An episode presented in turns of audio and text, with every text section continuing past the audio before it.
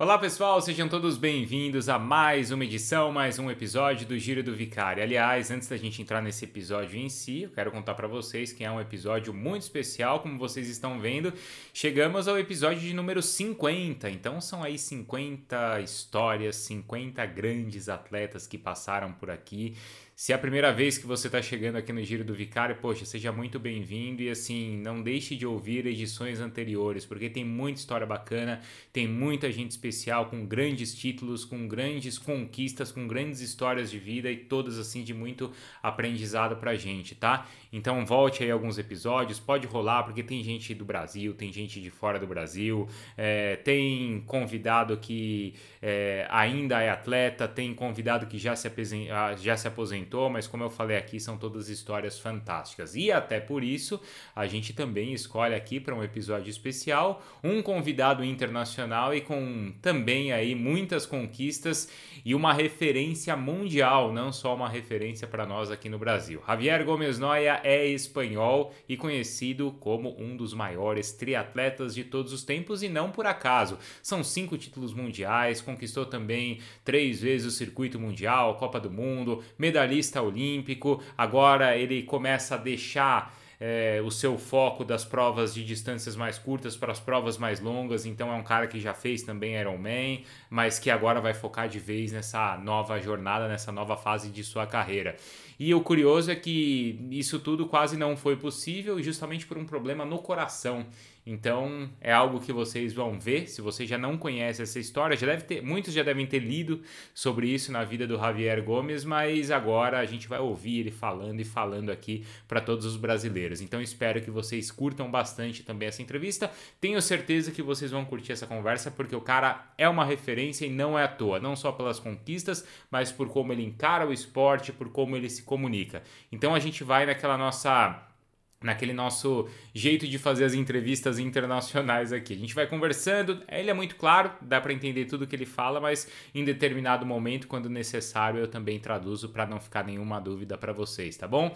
Então, olha, espero que vocês desfrutem, espero que vocês sigam o canal, o canal da ESPN Brasil no YouTube, também aí na sua playlist, coloca lá o Giro do Vicário para você ouvir, e, claro, compartilhe com os amigos se você gosta do meu trabalho, porque e principalmente, né, gosta aí de grandes histórias, porque tem muita coisa bacana por aí, tá? E tem também muita coisa bacana que ainda vai vir pela frente. Bom, vamos lá, já falei demais e vocês não estão aqui para me ouvir, vocês estão aqui para ouvir o grande triatleta espanhol Javier Gomes, agora no Giro do Vicário.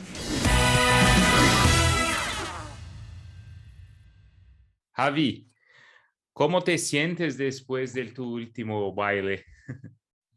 Bueno, eh, pues un poco decepcionado, es la verdad, y un poco frustrado porque no es el resultado que, esperaba tener ni el resultado que buscaba después de tanto entrenamiento y, tan duro. Pero los Juegos Olímpicos eh, es el, día D a la hora H y tienes que estar perfecto ese día. Y ese día, pues bueno, llevaba tres días con una infección en un oído y, y no tenía el cuerpo en mis mejores condiciones y bueno, luché lo que pude, pero estuve lejos de, de mi mejor versión y es una lástima, pero, pero el deporte funciona assim algumas vezes. Né? Bom, acho que deu para entender bem, né? Ele contando que não se sentiu tão bem na prova, teve um problema aí de uma infecção no ouvido, mas o esporte é assim, então ele está decepcionado com o que fez em Tóquio, mas entende que que, que, que, claro, é do esporte. Acá em Brasil se te conoces como, como uma leyenda del triatlón. Lo que piensas? Eh, bueno, lo agradezco mucho, desde luego. Eh, es cierto que llevo muchos años al más alto nivel, unos 20 años, y, tengo grandes recuerdos de Brasil, tengo grandes amigos en, Brasil también, compañeros trialetas larga distancia, y he pasado, bueno, pues no pude estar en los Juegos Olímpicos de Río por una caída, por una lesión, pero sí recuerdo el año anterior la prueba test que, que gané en ese mismo circuito y, y bueno, pues la verdad que siempre uh, los, los, brasileños son muy apasionados, ¿no? Cuando estamos en las competiciones, en la final de las series mundiales, todos los age groupers, pues uh, siento mucho cariño por parte de la gente brasileña y, y le mando un, un, abrazo a todos y, y, muy agradecido siempre por todo ese apoyo durante toda mi carrera. Sí, acá todavía lamentamos mucho su ausencia en los Juegos de Río. Sí, sí, sí, sí. fue una, una auténtica lástima.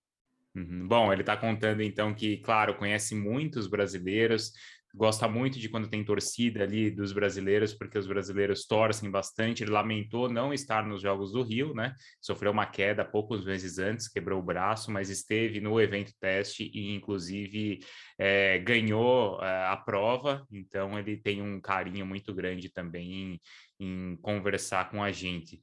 Eh, ¿Qué crees que ha cambiado más en el deporte, en el triatlón, en estos 20 años?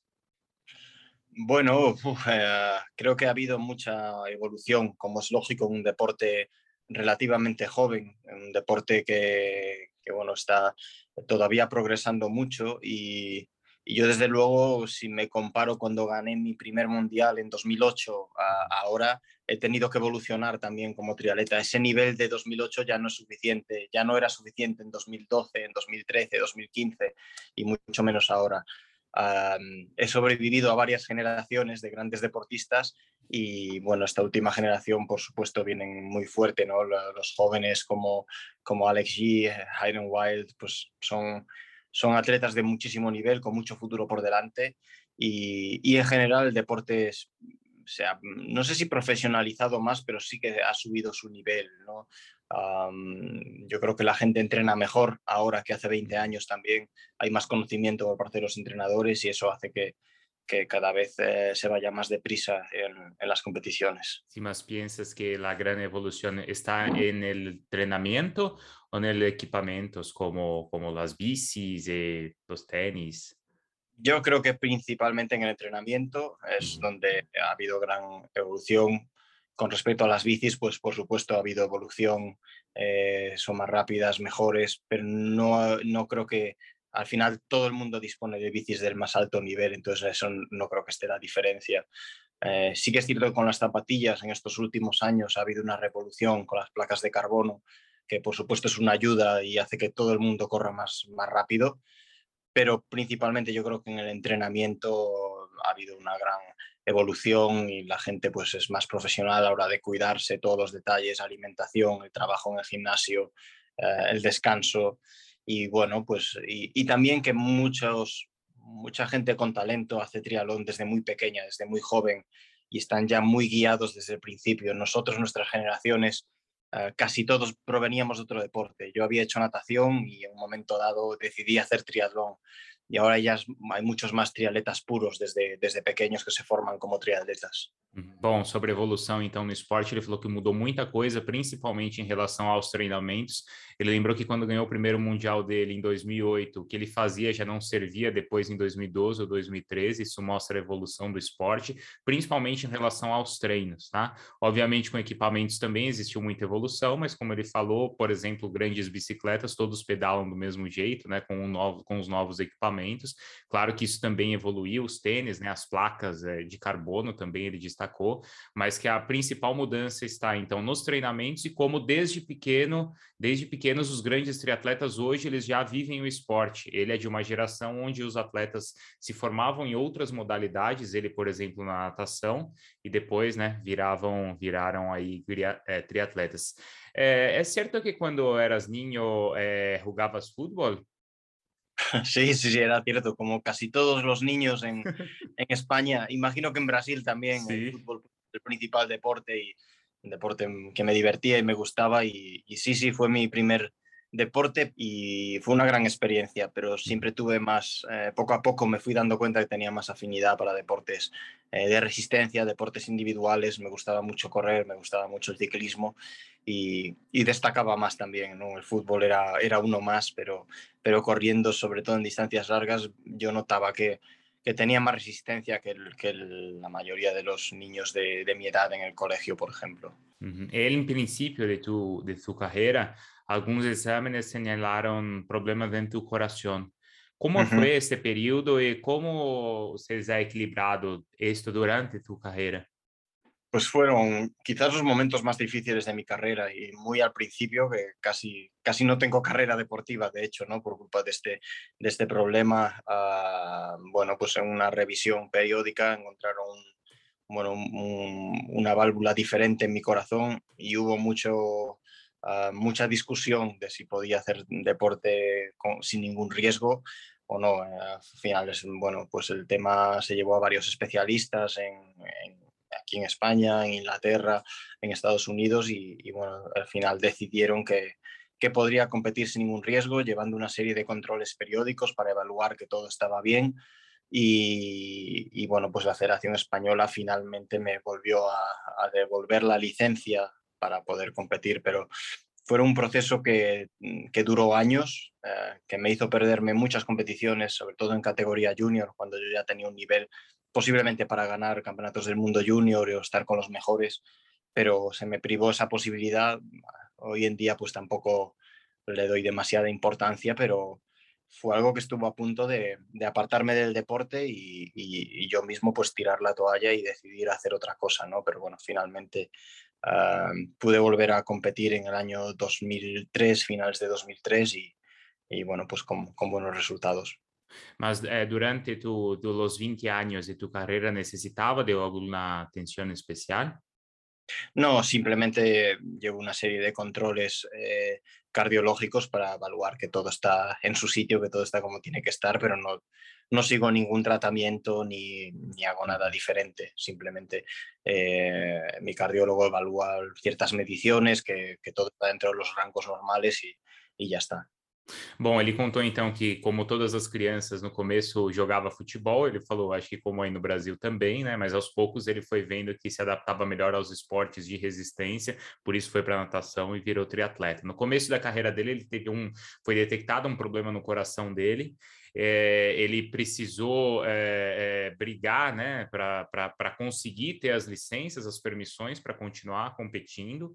Isso foi muito difícil, ele perdeu algumas provas, principalmente na categoria júnior, mas com os exames feitos e periodicamente ele recebeu novamente a licença e ao longo da carreira dele também não precisou de um cuidado especial, mas frequentemente fazia os exames para não, não, não ter nenhum problema.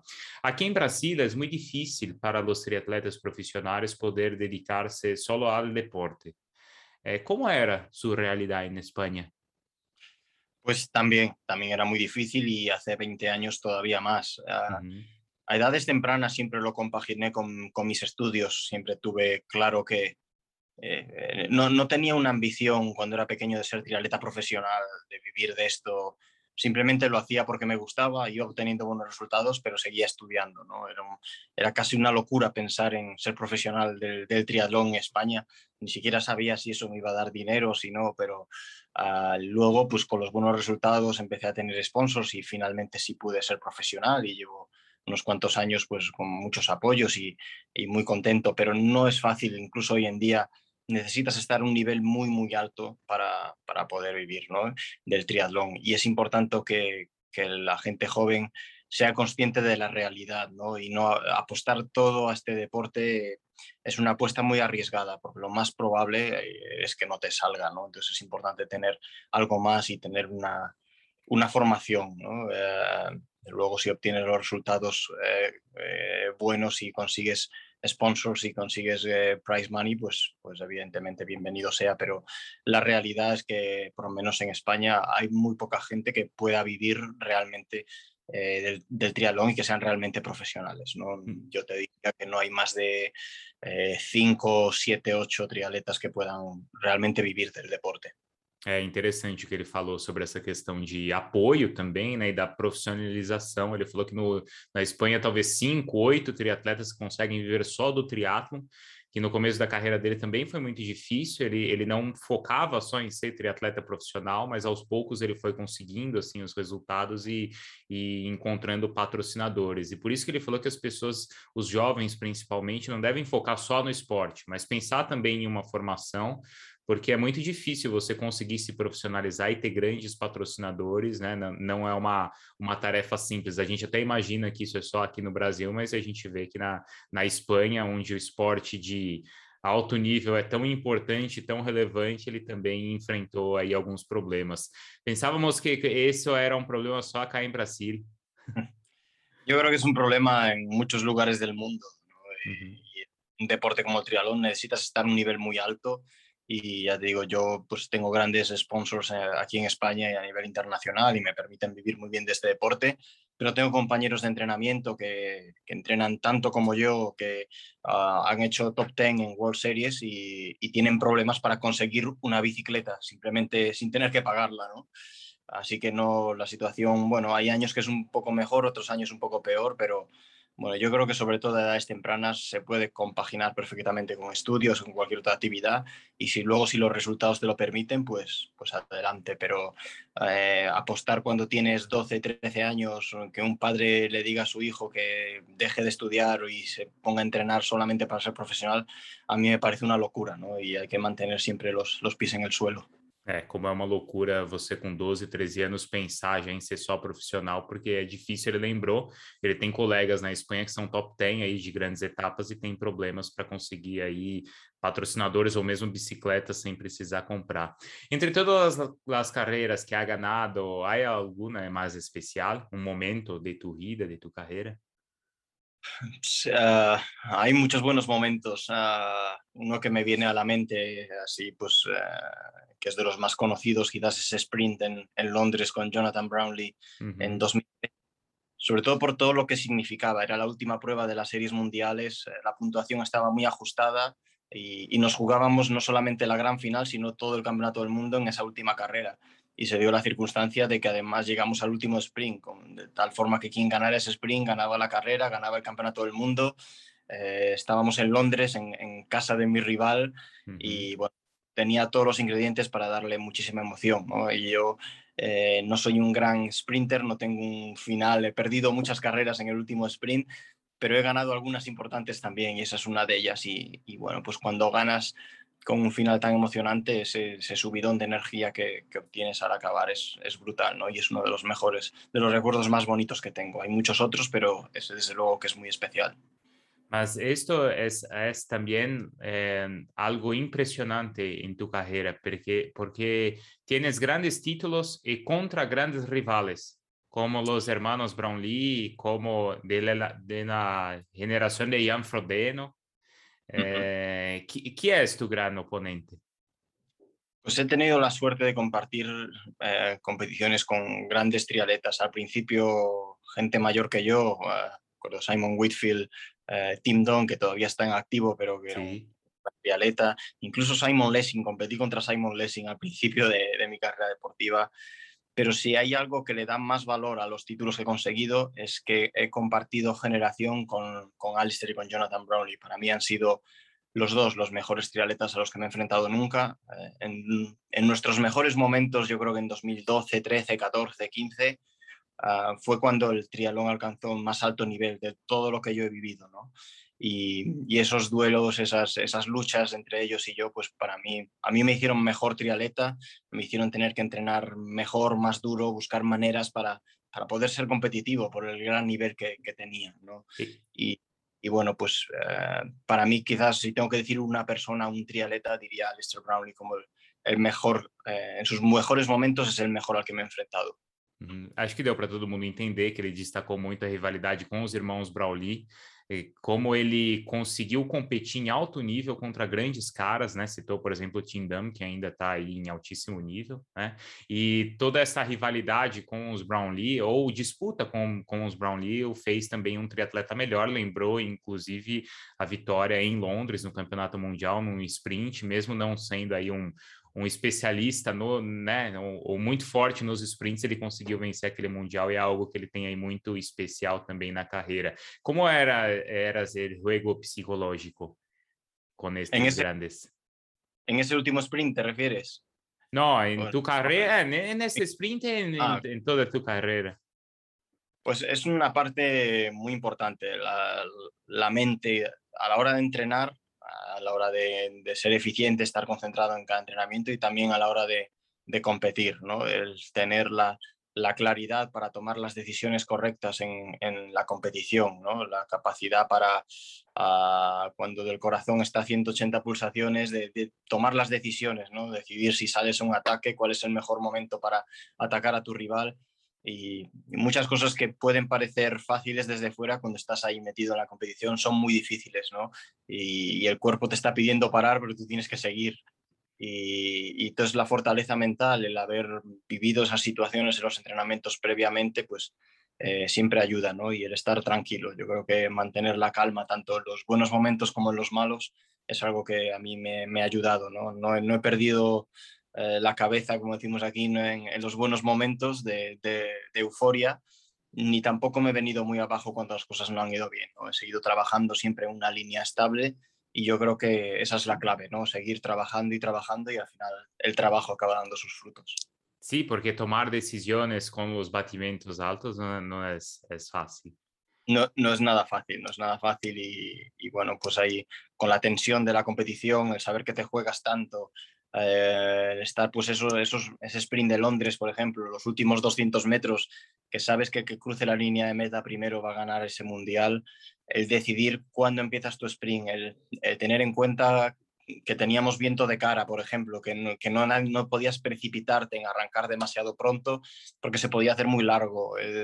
bueno, pues todas esas decisiones que tienes que tomar en, en, pocos segundos, cuando ya estás al muerto o estás al límite, pues ahí es la diferencia muchas veces entre ganar y no ganar, ¿no? Por tanto, la, la fortaleza mental, la confiança em uno mesmo são muito importantes. É, ele está destacando essa questão de fortaleza mental e de como o jogo psicológico é muito duro, muito importante, porque tomar decisões na prova não é fácil, né? Como ele falou com os batimentos aí, é 180 e tendo que decidir, por exemplo, quando sprintar. Ele citou esse Mundial que ele vence contra o Brownlee, é, na casa do rival, decidindo um título mundial e não sabendo exatamente quando era o melhor momento para sprintar ali a 200 metros, com um vento contra. Então, escolher, tomar esse tipo de decisão também é muito difícil, mas que ele sempre manteve os pés no chão, mesmo nos momentos mais complicados, sempre tentou manter a cabeça no lugar. Em los Juegos de Tóquio, graças a Simone Biles, e antes também com Phelps, eh, acá em Rio, eh, se discutiu muito sobre a pressão psicológica sobre los atletas. ¿Enfrentó alguna vez eso? Eso es algo que yo creo que afecta a todos los atletas o la gran mayoría y es algo de lo que no se ha hablado demasiado y se espera tanto de nosotros, se espera que, seamos casi máquinas, ¿no? que nos pongan el día de la competición y rindamos al 100%, ganemos medallas, pero al final somos personas con, con emociones, con sentimientos que tenemos que saber manejar y gestionar todos esos inputs tan potentes que recibimos eh, eh, pues de la mejor manera posible y a veces puede llevarte a, bloquearte, como ocurrió a Simon Biles, y, me alegro que, tuviera la fortaleza para decirlo públicamente ¿no? y que la gente se dé cuenta que no es fácil. Somos, por una parte, somos privilegiados por ser deportistas de élite y poder hacer lo que nos gusta, pero tenemos mucho peso sobre nuestros hombros a la hora de competir en los Juegos Olímpicos, por ejemplo. Hay mucha presión y es difícil de gestionar. ¿no? Y, bueno, pues yo creo que eh, en mi caso mm, he tenido momentos también complicados de presión que a lo mejor me han afectado a la hora de competir, pero sí que hay muchos atletas que, que, que tienen problemas y les cuesta. ¿no? Y yo creo que es importante que la opinión pública también comprenda que no somos máquinas y que que bueno, al final somos personas y, y si no tenemos un buen resultado, necesitamos apoio, não, não, não necessitamos que, que nos ataquem.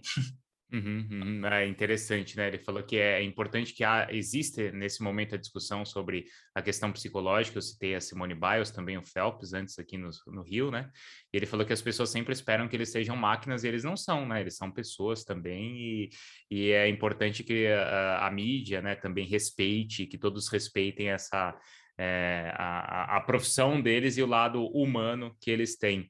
Javi, tu, tu eres de uma tu eres de uma generação espanhola grandíssima. Podemos dizer de Marc Marques, a contadora, Nadal, a selección de fútbol, de baloncesto. Eh, o que representa isto para vocês e, e, e, e quem é tu ídolo de, de esta geração? Pues sí que ha sido una generación muy buena y, España pues nunca tenía grandes deportistas que no fueran futbolistas o algunos ciclistas como Miguel Indurain, por supuesto, pero, pero de repente empezamos a conseguir grandes resultados en, tenis, en Fórmula 1, en, en badminton, en, deportes que nunca habíamos tenido demasiada tradición.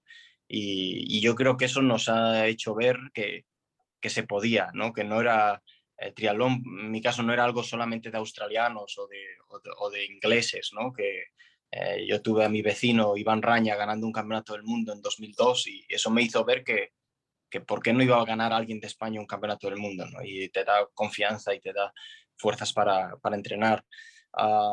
para mí, aquí en España, quizás Rafa Nadal eh, es, el, es mi mayor ídolo, por, no solamente por todo lo que ha conseguido, pero llevar tantos años en la élite, en un deporte tan y mentalmente tan complicado como el tenis, me parece impresionante. Y bueno, he tenido la oportunidad de, de conocerlo y de, pasar tiempo con él y es una persona también con los pies en el suelo, eh, sigue manteniendo sus amigos de, de la infancia, eh, muy cercano a su familia, pese a que es una gran estrella y, y bueno, pues sabe gestionar muy bien esa, esa fama que, que, no debe ser fácil, desde luego.